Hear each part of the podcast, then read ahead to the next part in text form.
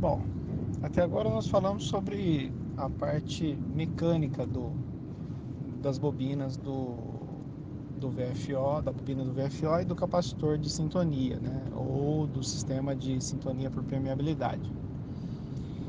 É, outro, outro problema comum nos VFOs é a questão da, da, do impacto da temperatura na frequência.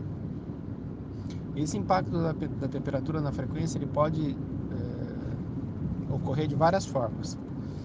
Pode ser, por exemplo, a válvula que aquece e é, aumenta a temperatura próximo dos capacitores e esses capacitores têm um coeficiente de temperatura negativo, por exemplo, e aí eles variam a, a capacitância.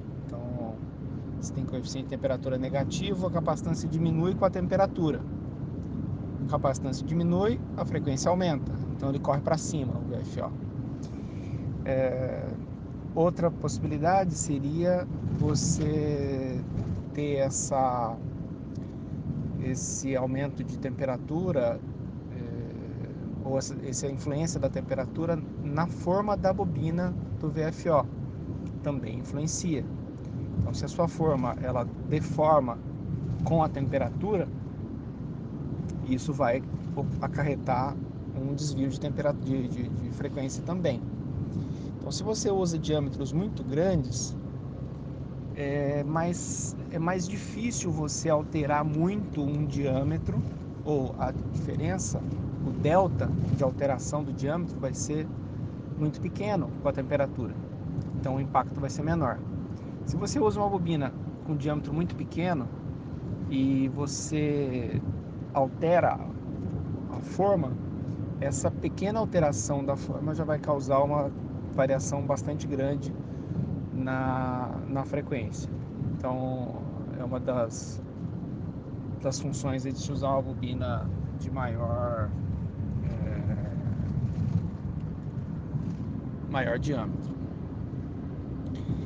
É, essa temperatura assim no capacitor variável ela pode até influenciar, mas em menor menor proporção. É, um pouco mais difícil você deformar por temperatura um capacitor variável. É, então, assim, os capacitores têm que ser bem escolhidos. O ideal seria usar capacitores de coeficiente de temperatura nulo. Eles não variam com a variação de temperatura, né? Seriam os que os comumente chamados de NP0. E e os mais famosos que são os de mica prateada, né?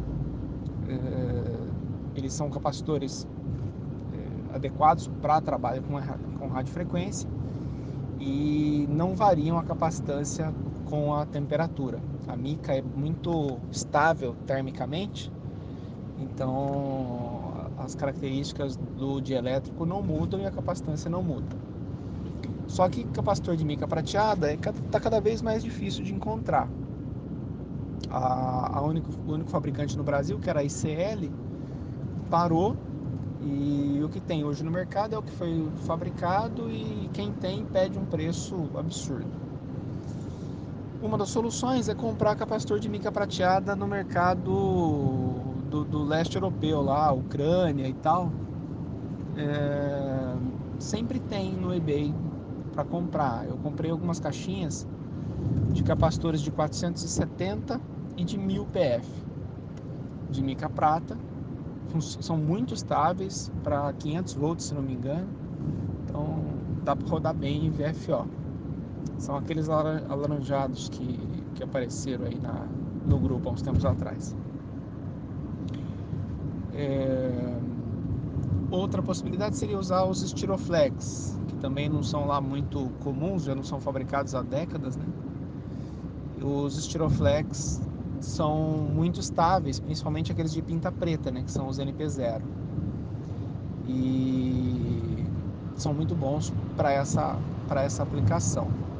Ou então os de cerâmica mesmo, disco cerâmico, e dá para usar os NP0.